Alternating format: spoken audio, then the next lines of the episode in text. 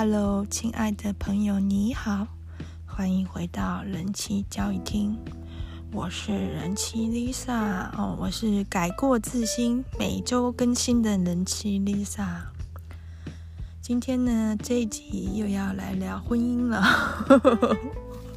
一开始呢，哦，先来一个呃免责宣言啊，好好好，就是说明一下啊，Lisa 的关于婚姻的广播通常都是可能不是那么正面呢，有点黑暗。但是呢，每个人的婚姻状况是不一样的，所以 Lisa 的对婚姻的想法未必适用于每个人的每一段婚姻。那如果有一些未婚的朋友哦，当然不要听到 Lisa 的广播就去吓到了哦，吓死了，不敢走入婚姻也不用。婚姻就跟任何一段关系一样，父母关系、兄弟姐妹的关系、亲子关系一样，就是。需要用心去经营，需要彼此努力的哦，不是说结婚了就会很幸福，或者是结婚了就会很不幸，还是有很大一段的努力空间的。好，只是 Lisa 我这个人 调性啊，或者是我对婚姻的看法啊，可能就是那样，比较悲观一点嘛，哦，或者是嗯，就大家就听听看，听听就好了哦。好。一开始呢，我们先来回味一下几个星期前的一个新闻，是群创的，群创的一个许处长，他某天晚上在他的 FB 突然公开自己有婚外情，然后说他都是扮演好好先生、好爸爸的形象，但其实他利用工作职务之便，都会去打听哪一些合作合作伙伴，哪一些公司的。人愿意用身体去交换情报，然后他会跟这些人去发生关系，甚至他直接公布跟他婚外情的三名女子的姓名、电话、工作的公司、工作的单位。我的天哪！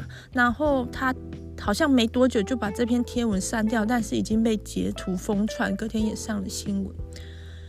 我当我隔天早上哈跟朋友聊天知道这则新闻的时候，我也好震撼。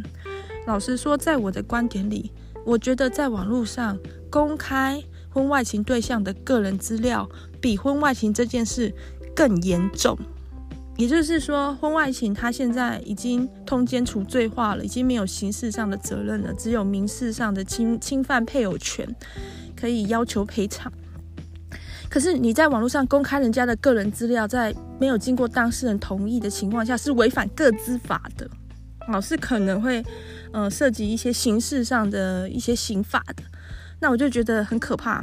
再就是说，就我自己而言，假如我的另一半他有婚外情被我发现了，固然可恶，固然可恨哈，呃，固然是可能动摇这段婚姻，必须思考思考他的去留，但是那还有一个思考空间呢。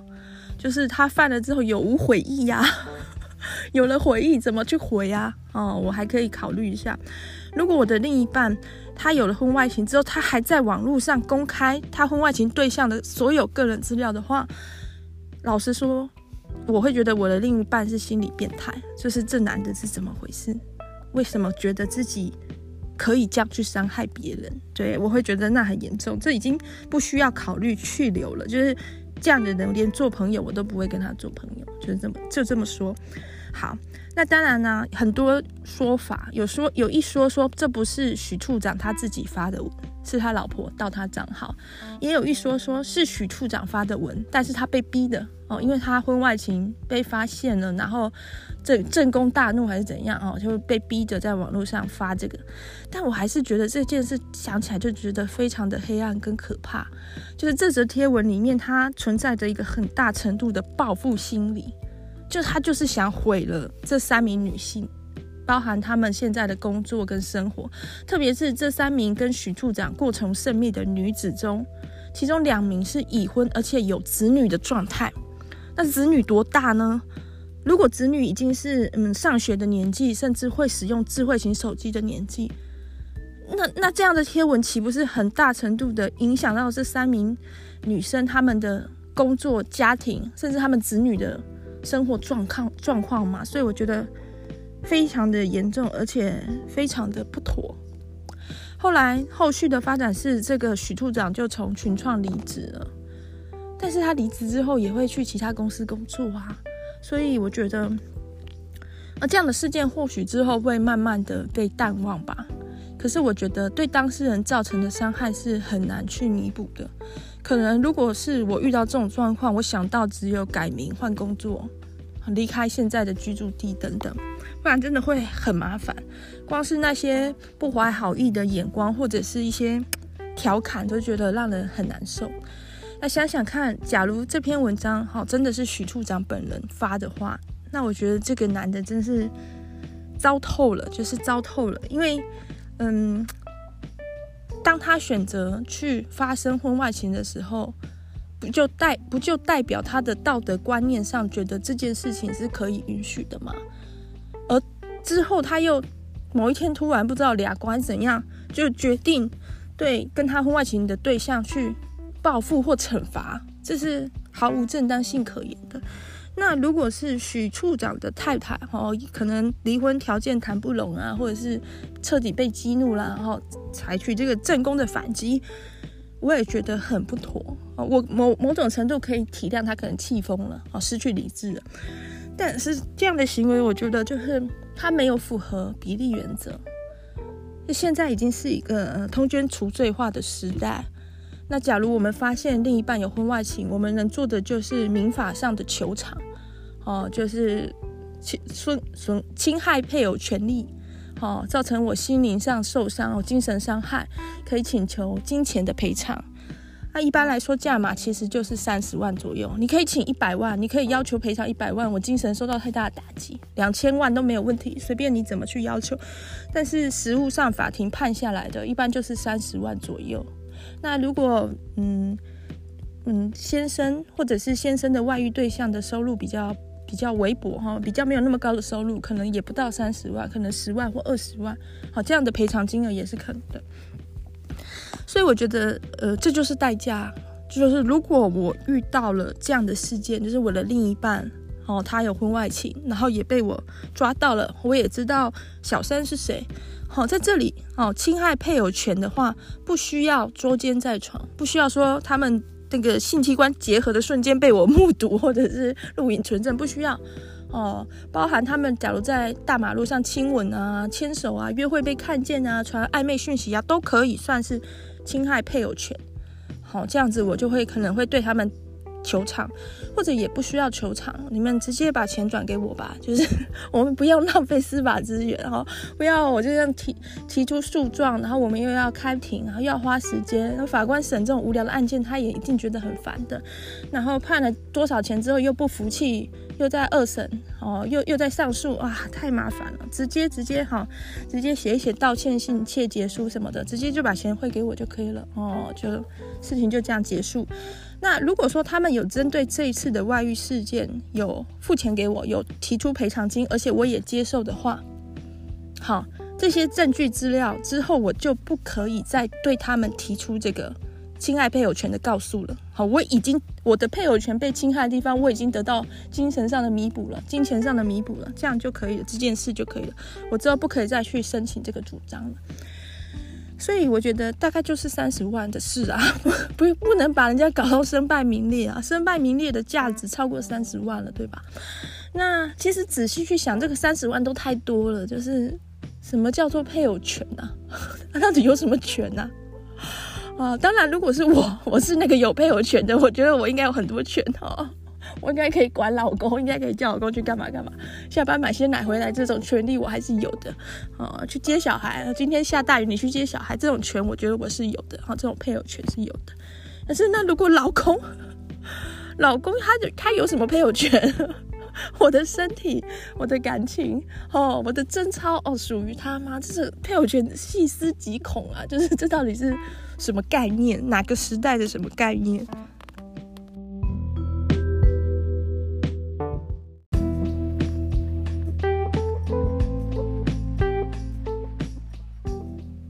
不好意思哦，Lisa 刚刚哈疑似发表了一些离经叛道、不守妇道的言论，哦，不能这样子去影响大家的道德价值观哈。我在这里再 再免责声明一次啊，呃，可以不走入婚姻，但是如果要走入婚姻，有许下承诺的话，应该要在能力范围内尽量的去遵守承诺，哈，不要找很多的理由跟借口啊。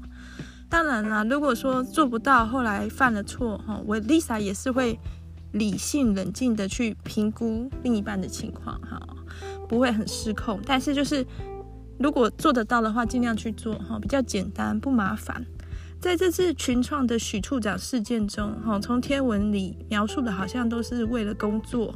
嗯，就是跟他疑似过从甚密的三名女子，哈，是为了取得一些商业上有价值的情报。这件事我万分存疑，就是真的吗？为了工作吗？我觉得有时候工作是被当成一个借口或理由啊，工作太累，工作需要啊，可能人到底真正想要的是什么才是重点哈。工作或许是一个遮掩。就我自己而言，我并不是会为工作卖力的那种 那种人。那我在三份工作里，我也看不太到大家为工作卖力的情况。都已经不为工作卖力了，怎么可能会为了工作去卖身？而且这份工作到底是给了多高的薪水，可以去卖身？我前面有几集广播有介绍台湾的性工作者的现况。那其实一个性工作者，他的月薪月收入是可以达到三十几万的。那这些被点名的公司，他们的薪资，老实说，在业界也没有说以价码高闻名。比如说像亿光，真的薪水就还好而已。所以我在想，或许许处长。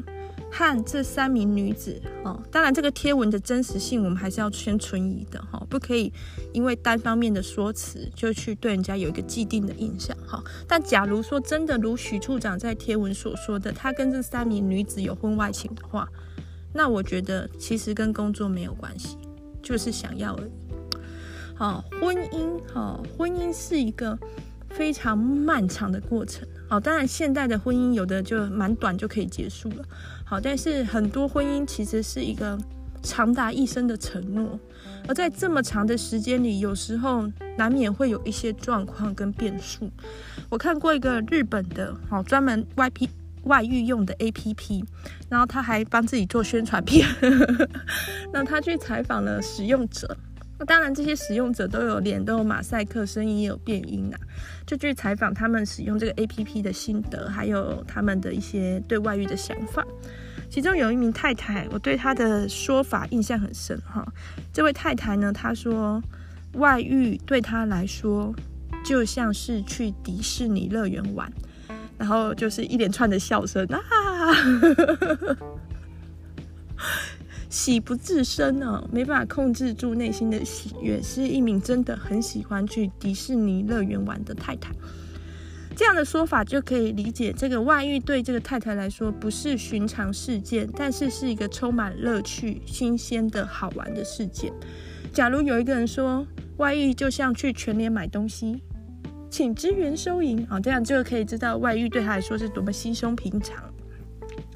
所以每个人他所发生的外遇，或者是外遇带给他的感觉是不一样的，但是都只揭露了一个共通的现实。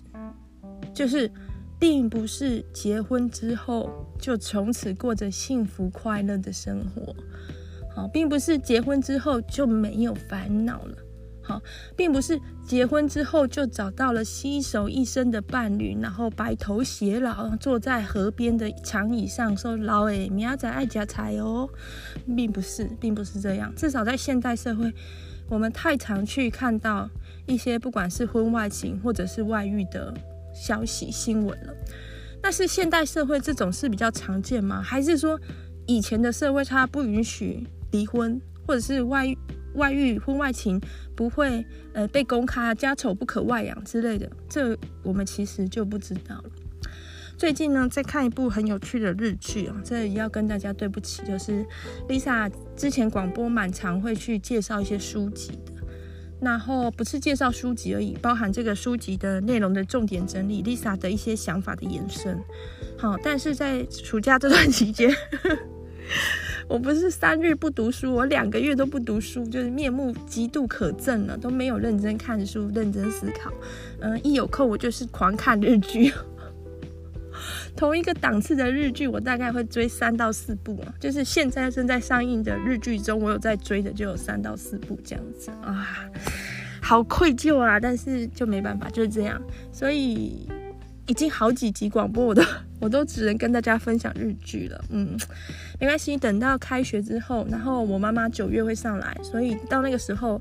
我再设法就是提高一下我广播的内容层次哈。不过话是这样说哈，虽然说日剧感觉好像就是很放松、很娱乐看剧而已，但我觉得日剧很发人省思哎，就是日剧的内容是真的好，就是或许比一些书籍的内容都还要更好。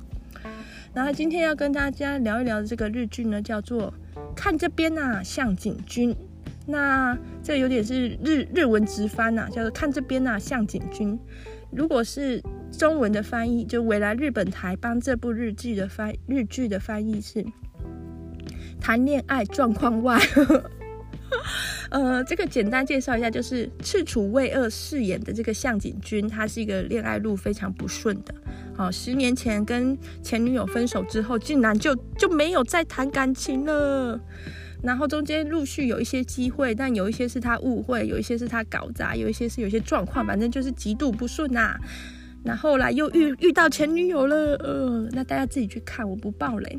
那除了赤楚卫二是我很喜欢的演员，因为他他就是演假面骑士，然后又演 BL 剧，哇，这个生涯规划一百分，就是。帅哥的人生就是该这样哈，先去演假面骑士，然后再去演 BL 剧。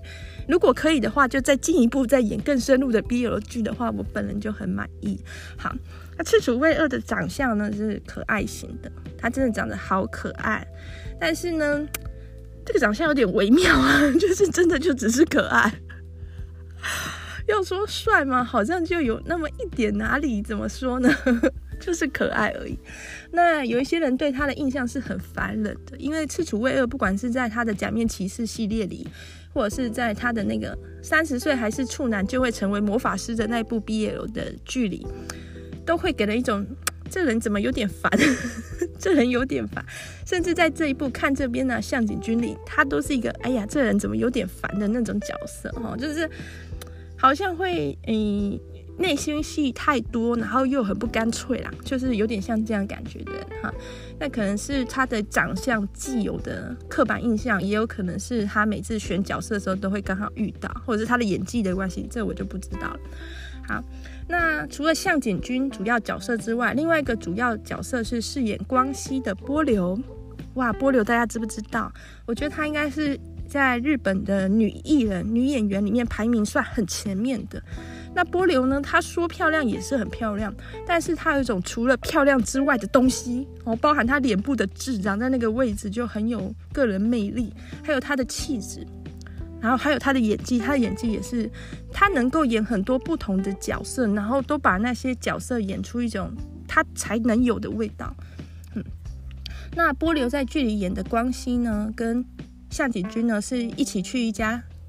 叫元气元气开的咖喱店吃东西认识的，然后波流会从他的女性的角色或者是他独到的见解里去点醒向井君没看到的一些事，好，有的时候呢也很伤人，好，但是大家就就喜欢看向井君被伤害哦，对，就是这样。那这个日剧呢，我非常的喜欢，喜欢到我觉得我我想拿一本笔记本，把这个日剧里面的很多句子直接抄起来，画重点啊，写红线这样子。那是什么样的句子让我觉得很重要，或者是讲得非常好呢？啊，等一下再告诉大家。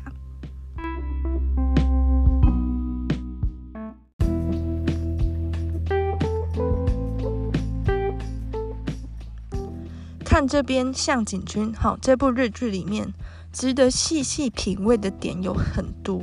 那我这里只举出。我看见的，我的感触，首先就是看这边呢、啊，向井君里面女性的角色是非常多元精彩的。你可以看到很年轻的、完全不懂人际分界的女生，也可以看到像光熙这样很成熟的，哈、哦，处理事情很得体的女生。你可以看到未婚的女生，而未婚的女生里有超级想结婚的，已经发疯了，超想结婚；也有超级不想结婚，也是 不想结婚到近乎疯狂的地步。那有也有已经结婚的，已经结婚没小孩的，已经结婚有小孩的。各式各样类型的女生在各自的领域就是精彩发光发热。可是如果仔细去分析剧里面的男性角色，怎么好像都是一个样子啊？就好像还困在传统社会的窠臼里走不出来，而且好像总是看不太清楚事情的样貌。对，包含向井君。呃，向井向向井君的妹婿元气，向井君的前辈环田啊，咦呀，爆了一个雷，好，没关系，不是很重要。然后向井君的爸爸就会发现，男生好像还是背着一种传统的价值观的包袱。好像向井君他会讲说，嗯、呃，他觉得不想结婚的恋爱就是不负责任。男生这样的恋爱就是不负责任。那比如说像元气，他会说，呃，大人的恋爱听起来很帅，但其实很狡猾。那其他的像是环田，他会说，他为对方做一切的事，好想要为他努力，让他过上想过的生活，但是对方却说他都是为了他自己而已。哦，这些男生好像都还没有办法跟上时代的进步，然后觉得很苦恼。奇怪嘞，我就是做以前大家认为好男人会做的事，怎么现在我这样做竟然不是一个好男人呢？那比如说像向井君的爸爸哦，他真的是非常传统的思考模式，可他也不坏啊，就看得出来他对家人很好，然后跟人相处也很好，工作也很认真啊。所以男性的困境哈，在这部剧里面其实他也有描述到，好，不过更多的重点还是在于女性的心理。那里面太多经典名言了，经典名言了。最好的就是第六集，第六集的一个配角，好叫做山，好山是向井君跟向井前女友的好朋友。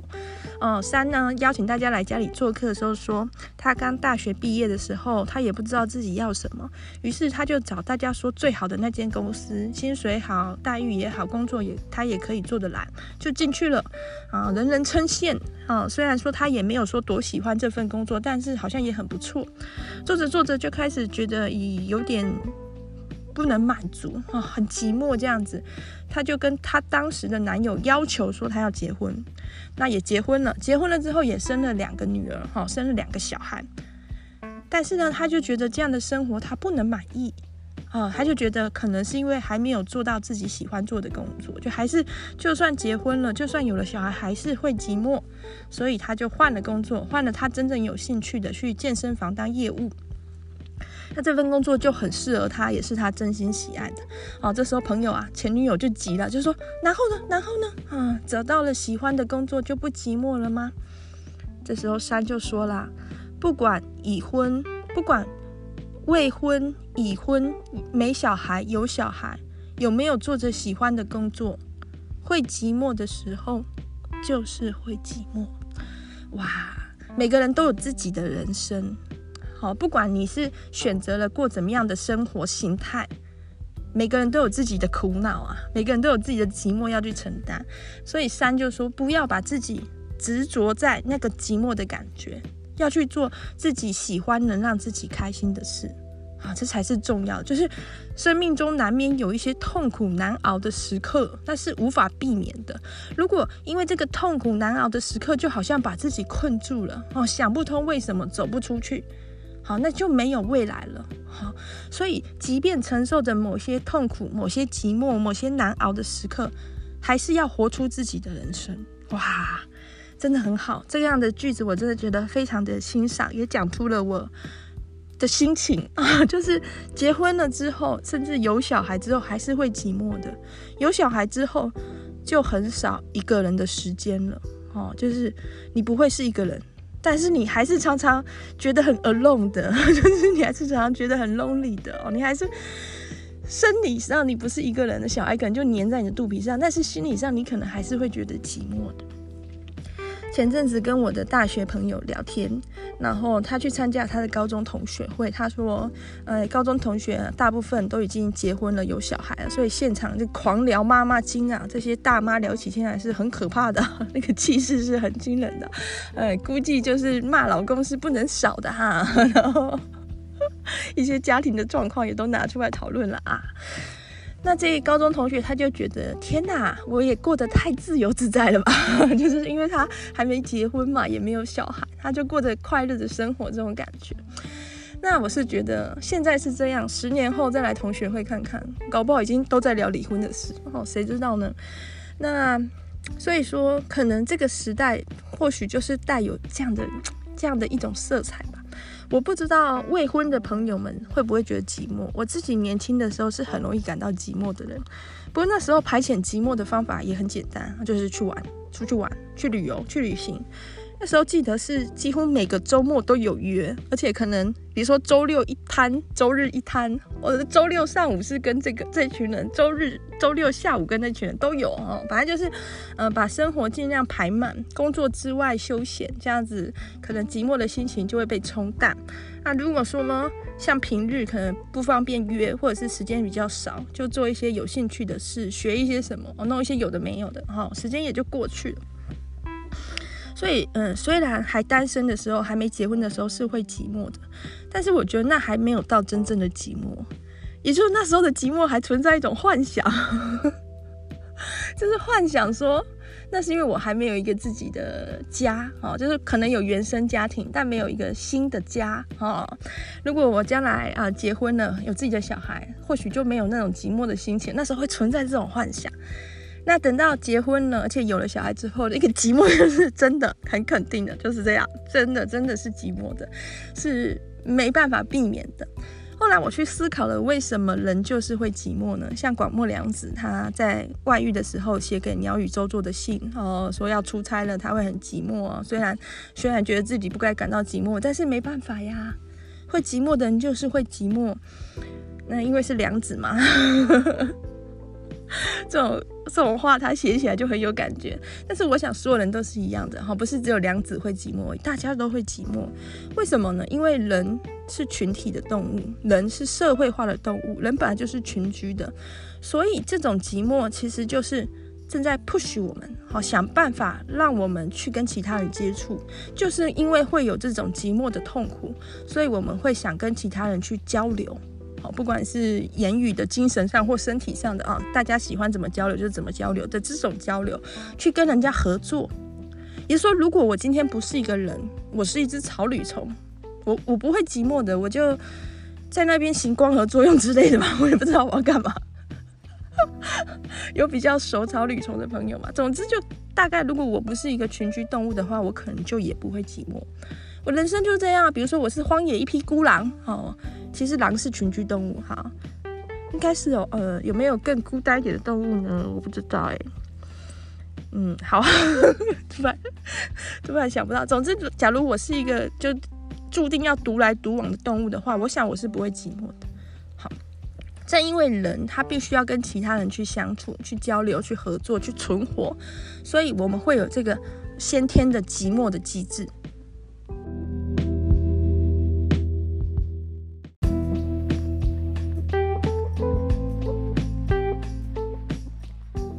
就我自己的感觉来说，寂寞它是一种非常细致，但又很难去预料的感情。就比如说，有的时候一个人会觉得很寂寞，可是有的时候一个人其实是觉得很开心的，就觉得特别的自由自在，特别棒。那有时候一群人的时候就会觉得不寂寞，可是有的时候反而是一群人的时候觉得特别的寂寞。就是这种感觉，它会在什么时候、什么情况下到来，其实是难以预料的。但是寂寞，它也并不一定是一个非常长久或持久的感觉。有时候寂寞是一阵一阵的，有的时候就是，比如说那个冬季啊，那个秋冬季节过了之后就好。也有可能那个寂寞是比较淡而又长久的，那就好像是灵魂的一部分。对，那可能。呃，不同的人也是有不同的状况。那像这个看这边吧，向井君里，呃，已婚的角色有向井君的妹妹麻衣哦，麻衣的先生呢叫做元气，其实是一个非常可爱，而且我觉得算是很温柔体贴又有点傻乎乎的男生。那麻衣呢，在台湾的日剧讨论版里面，就是风评比较好坏皆有，因为麻衣在剧中真的就是一直 get 塞饼，一直臭脸。那麻衣的婚姻出了什么状况呢？嗯，其实。他跟元气是非常相爱的，也非常契合的，然后一起住在麻衣的家里，其实相处的很好。就是像元气常会跟向井君斗嘴，但是可以感觉出来他们感情其实是很好的那种。可是总是就会有人说，结婚了就要搬出去住，结婚了就要怎样怎样。在日本，假如夫妻双方都是日本人的话，结婚了之后有一方必须改姓。就他们必须家族用同一个姓，这是非常臣服，就不合时宜的规定。那也开始有很多声音要去推动，要去修法。但目前似乎状况还是说，如果夫妻都是日本人的话，结婚就是有一方要改姓。那在剧中是麻衣改姓，那麻衣呢，公司啊、户政事务所啊，然后银行这些比较大的、比较重要的地方，他都去办这个手续了。可是有一些就是之前去过的餐厅啊，有留下客户资料的地方，他就很麻烦，就没有一个个去改。结果有一天，有一家医美诊所就寄了这个优惠券来，请麻衣去做医美，那用的还是旧姓向井麻衣这样子。麻衣就说他并不是说一定要姓向井，因为这也是他爸爸的姓。可是他就觉得很奇怪，为什么结婚之后就是有人要去改姓，而且为什么常常是女生？除了这个之外，因为大家都说啊，结婚了就要独立搬出去住，所以麻衣跟元气有去看房子。那越好的房子，往往价格就越贵嘛。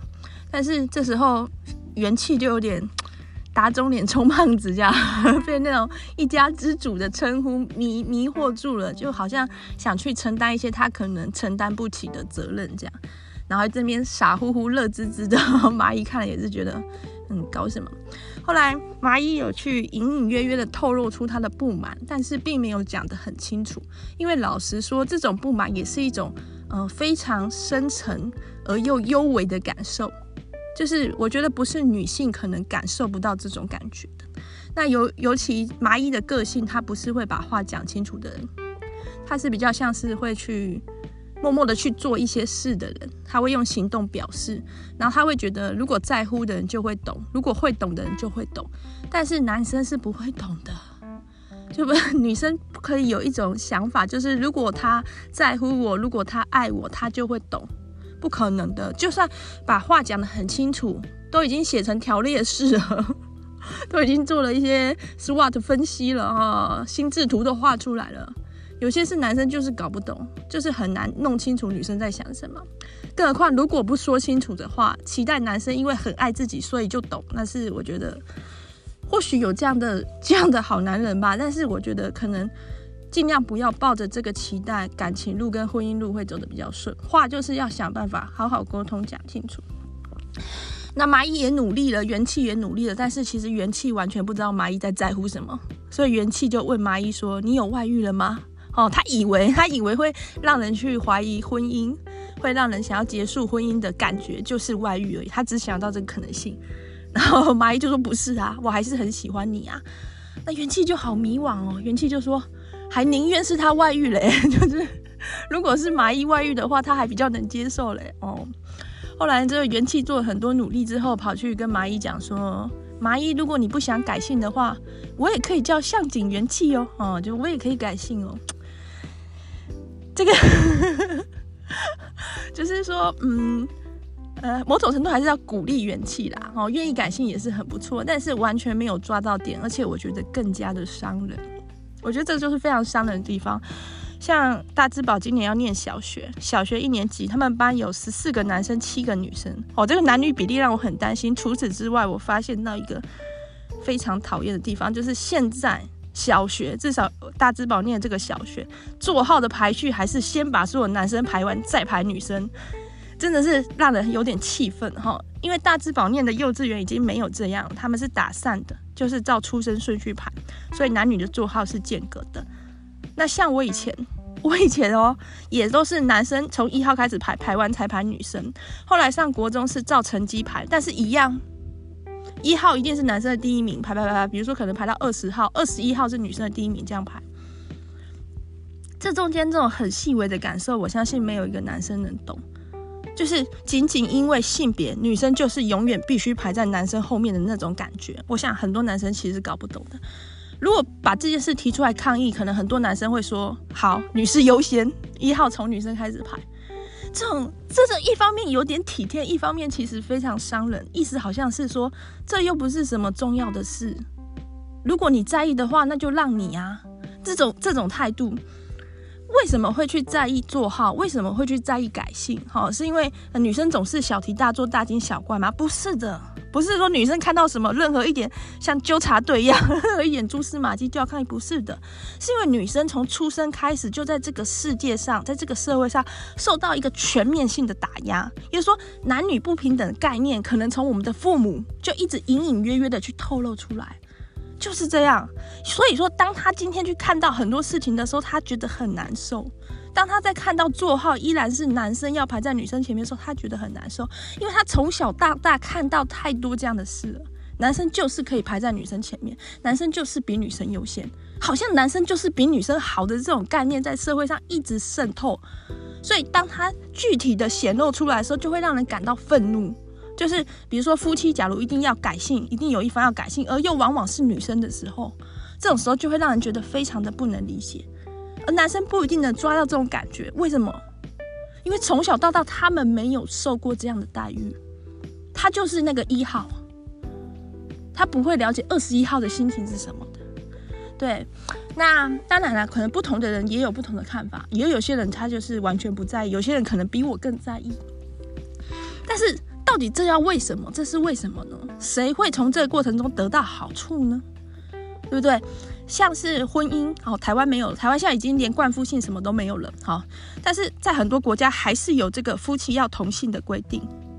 那老实说，多一个人跟自己姓有什么？就是有什么快感满足或有什么优点吗？其实也没有，几乎是没有好处。那守着这些成就也已经不会带来好处的规定。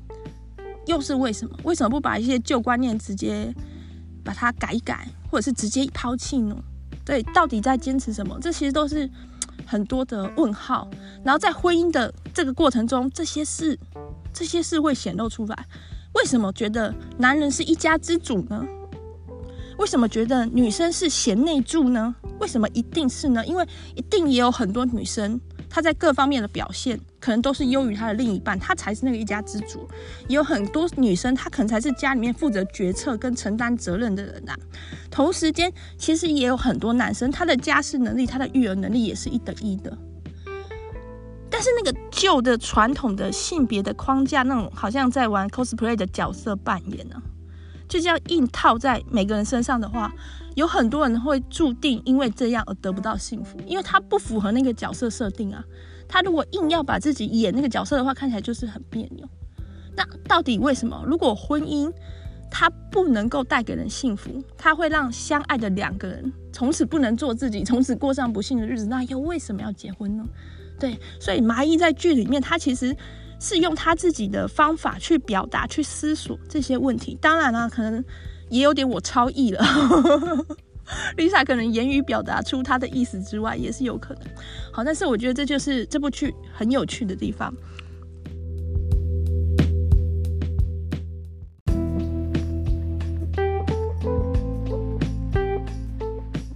在看这边嘛，向井君里有一个非常吸引人的角色，就是波流他所饰演的光熙。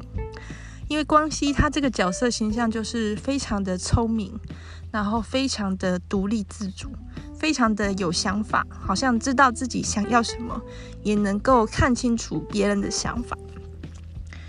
剧中的这个光熙因为很受欢迎，有一些人会把他所有的 全套穿搭都整理出来，包含衣服、裙子啊、外套啊、包包什么的。我每一集的每个穿搭的每个单品都整理出来，里面也有不妨是一些。名牌的时尚精品这样子，因为波流饰演的光熙剧里面的设定是知名服饰品牌的员工这样子。好，那首先就是，如果有人因为看了看这边嘛，向井君而去想去学习波流的穿搭，去买他所穿过的单品的话，我要提醒大家注意一件事，就是波流他是模特出身哦，就他还没当演员的时候，他是那种时尚杂志那种服装杂志少女杂志的模特。所以他天生其实就是一个他的长相和他的身材很能衬衣服的一个人，他穿衣服就是好看，他才会被选去当杂志的模特。再就是当了女演员之后，我觉得波流她是一个自带滤镜的人，就她的气场很强，这个波流滤镜很强，就拍的照片啊或日剧都很有波流的感觉。那大家都知道嘛，有开滤镜跟没开滤镜拍出来的照片。感觉是差很多的哦，所以可以去买波流在剧中穿过的衣服哦，当做单品购买或者是包包什么的哈，可以。但是如果觉得说自己这样全套全部买下来，然后一模一样的穿搭就会像波流的话哦。那就会 届时可能会有一点失望，因为不是每个人都有自带滤镜的，像我也没有哦。所以嗯，好，题外话啦，回到这个光熙这个角色，光熙这个角色呢，虽然看事情都是一针见血，然后很透彻，但其实他自己的爱情好像也是有点晕船吗？哦，在剧中呢，光熙他跟自己的男同事是一个已经离婚的男同事暧昧。他们之间的感情就是有点像玩玩，又有一点认真，这样双方是很喜欢彼此的，但是关系有点欲擒故纵这样。向井君呢，对这个非常不以为然，就觉得 这个男同事是渣男还是怎样，不想负责任还是怎样。但是光熙说不是这样的，好，并不是这个男同事在玩弄我，好，我们是一起玩。这里充分的展展现了当代女性的一个情欲自主。但是，就像就算是这样看事情，总是看得很清楚的光熙，他在看自己的事情的时候，有时候还是会给人一种诶看不太清楚的感觉。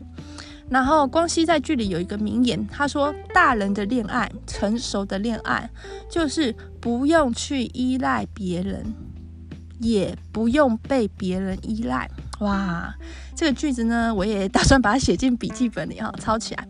我觉得是很有意思，可能是我们这个时代的一个向往，就是说，先把自己照顾好，能够爱自己哈，自己能够是过得很好的，然后再去谈恋爱。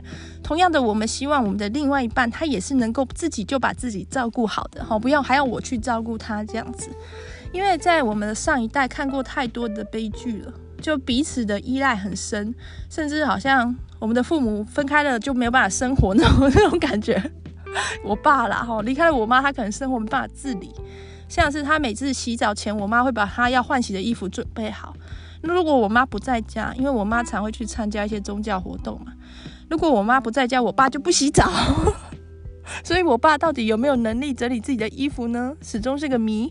好，类似这样，我们可以看到，在上一上一代的一个。呃，婚姻或者是感情生活里，我们可以看到极度的依赖很可能会造成权力的失衡。当权力失衡的时候，很可能拥有掌控权的一方，他可能会对另一方施加各种形式的暴力，冷暴力或者是言语暴力，甚至是肢体暴力，而另一方是离不开的。那我们也看到说，在权力失衡的情况下，不断去付出、积极去付出的一方，他有可能会。过分的疲累，心力交瘁，承担不承担不起，命运变得很悲惨。这些案例就是看得太多了。所以说，假如有一段关系，双方都是很独立、很自主、很平等的，这样不去依赖也不被依赖的话，是很让人向往的。但实际状况有这么简单吗？哦，各个方面，经济方面、家事方面、心理方面。都能做到不去依赖也不被依赖吗？那如果生病的时候怎么办？也要不去依赖吗？那对方生病也说不要来找我吗？自己想办法好起来吗？所以可能可以看到很多的难处。那每个人难处是不一样，有些人是比较倾向于依赖别人的，不管是各个面相或者是心理上是很依赖人的，很黏人的。那有些人他反过来，如果对方不依赖他的话，他没有安全感。他就是要被需要，他就是要付出，否则他会觉得这段关系中他可有可无。那怎么办？就就不能谈大人的恋爱，就来谈中二的恋爱吧，不是国中生的恋爱吧？对，谈小孩子的恋爱嘛。哦，这里我是有一点自己的看法的，就是有时候我们会觉得独立就是不依赖任何人，但是如果没办法做到不依赖任何人呢？我觉得有时候独立是可以依赖更多的人，就是假如我依赖一个人，完全的依赖，那个人就会觉得好重啊，我要倒下了，对不对？但是如果我依赖很多的人呢？比如说依赖家人，甚至家人也依赖很多不同的家人，依赖朋友，很多不同的朋友，然后依赖我的另一半，依赖我的小孩，所以好像是用人际关系织起的一张密密麻麻的网。那每个被我依赖的对象，其实都只承担了一部分的我。一部分的重量而已，比如说要看电影的时候我就找谁，要聊什么时候我就找谁，要怎样的时候我就找谁，要吃饭的时候我就找谁，要借钱的时候我就找谁之类的。好，各个面向上我都有依赖的对象，但不是同一个人。好，这样的话，力跟力之间，你知道，不同方向的力之间彼此抵消，可以达到一个平衡。好，同样被依赖的感觉也是，如果只被一个人依赖，甚至只被一个人完全依赖。有的时候会有一种很幸福的感觉，就是我在育儿的时候啦。但是当这个完全依赖你的人他离开的时候，哇，那种失落感也会非常巨大。我记得最清楚的就是大之宝，他从从小就是一个很黏人而且只认妈妈的孩子。可是等到他上幼稚园的时候，把他送进幼稚园里面的时候，而且他是幼幼班就去念的，两岁多就去了。突然间，我会有种不知道我自己该何去何从的感觉，哇！然后因为不知道去哪里打发时间，我就跑去早餐店，听那些阿姨 叫我妹妹，然后就心情很爽。哦，对了，这不失为一个解法。各位，如果现代人有一些心灵空虚，可以去早餐店听听阿姨叫自己帅哥美女啊，这样子。但是这个这个状态，就是我在那个育儿的时候，大只宝还是很小 baby 的时候。跟他过分依赖了，而且只跟他，就世界只剩我和你哦。这样的情况下，当其中一方离开的时候，那真的是怎么讲？痛彻心扉啊！哦，当然我那时候不是痛彻心扉啦，只是若有似无的失落而已。所以后来在照顾小只宝的时候，我就知道说，让他不是只依赖我一个人啊，照顾者可以越多越好，开始有往这些方向去做调整努力。所以说。如果能做到一个很独立的人，不去依赖任何人，也不被依赖，他某种程度是很了不起的。我觉得是很伟大的，很了不起的。但是有的时候也有一点，怎么讲，在这个社会上有点无依无靠，有点孤单，不觉得吗？像王菲在《匆匆那年》嗯，嗯，大家 大家知道啊，就是可能我有点想唱，不过我就不唱了，我就。嗯，到底要不要唱？如果再见不能红着眼，是否还能红着脸？就像那年匆促刻下永远一起那样美丽的谣言。如果过去还值得眷恋，别太快冰释。不该唱的，真的完全不行驾驭这首歌。我怎么可能想挑战王菲的歌呢？对不起，对不起啊！我就直接念歌词。就是 里面有一句歌词哦，我们要互相亏欠，我们要藕断丝连，好，我们要互相亏欠，要不然平和怀缅？就有的时候一段感情它很深，就是因为说不清楚啊，理还乱呢、啊，你欠我，我欠你，谁欠谁多一点不知道。像夫妻，我妈最最常说的嘛，夫妻是上辈子欠债啊，哦，欠了七辈子而已。一下你杀我，一下我杀你，一直欠，一直欠，欠到最后就变夫妻了，这种感觉。好，所以说可能如果不依赖人，也不被依赖，会享受到一些快乐，但是也必须承担某种某种时候孤独的痛楚。如果跟别人依赖得很深，互相依赖的很深，当然很多时候会造成一些痛苦，或者是一些争吵，或者一些冲突。但是有的时候也是会有一种羁绊的羁绊的幸福，就要看自己要追求什么。但是最好就不要只完全把自己只依赖一个人，哈，鸡蛋不要放在同一个篮子里，就是把人际关系往亲密一点，很多的依靠，好，至少失恋的时候要知道有要有朋友听你哭嘛，对不对？尽量是做到这样，不要说谈了恋爱就其他什么人都不理都不要了，这样子当这段恋爱失去的时候，就会感觉好像空了很大一块，嗯。那 好像要到了要做做做结的时间了，但是我一向是很很特别不擅长结尾，特别我刚刚荒腔走板的唱了王菲的《匆匆一年》之后，我现在心里很慌乱。那要怎么去结 结束呢？啊，我想到了，就是看这边嘛，向井君。好，我个人最喜欢的台词就是刚刚有讲到山的那个。不管已婚、未婚、有小孩没小孩，有没有做着喜欢的工作，寂寞的时候就会寂寞。这里要知道，这个寂寞的感觉是自己的，不是谁给的，或是谁欠的。我们社会常常会有一个真爱迷失，就是一切的不幸痛苦皆源于我们还没有找到自己的真爱，我们还没有找到自己的另一半。但是很多童话故事跟文学作品所导向出来的结论，因为这些童话故事、文学作品里总是前面历经各种辛苦波折之后找到了真爱，就结婚了，从此过着幸福快乐日子。但那不是真的，那个就是作者他很懒而已，就是作者他也不太会结尾，所以就只好这样了。嗯，对，就像以前你戒严时期作文到最后就是要反攻大陆的，不管，反正结尾就是反攻大陆。所以以前的文学作品可能结尾就是结婚幸福快乐就对了，好，它不是真的。如果我抱持着这种真爱迷失的话，我不，我并不是说真爱不存在哦。我的意思是，寂寞的感觉或者人生的种种困境，不会是跟真爱挂钩的，那终究是自己的，自己的人生是自己的。如果抱持着这种真爱迷失去生活的人，他可能总是在一种痛苦中，比如说他还没结婚的时候，他的痛苦就是啊，为什么会这样？是不是这个人不是我的真爱？我什么时候才能找我的真爱？可等到他结婚了之后，他不会有一种从此过着幸福快乐生活的这个剧本的。好，剧本里面各种各种鸟事的。这时候他如果觉得问题就在于啊，跟我结婚这个人不是我的真爱，我要去找我的真爱的话，他唯一的选择就是去出轨，去外遇了。那外遇也没有用啊。就是会寂寞的时候，还是会寂寞啊。像广末凉子写给鸟与周作的信啊，他还是会寂寞啊。那他怎么办？再去出轨，再去找真爱。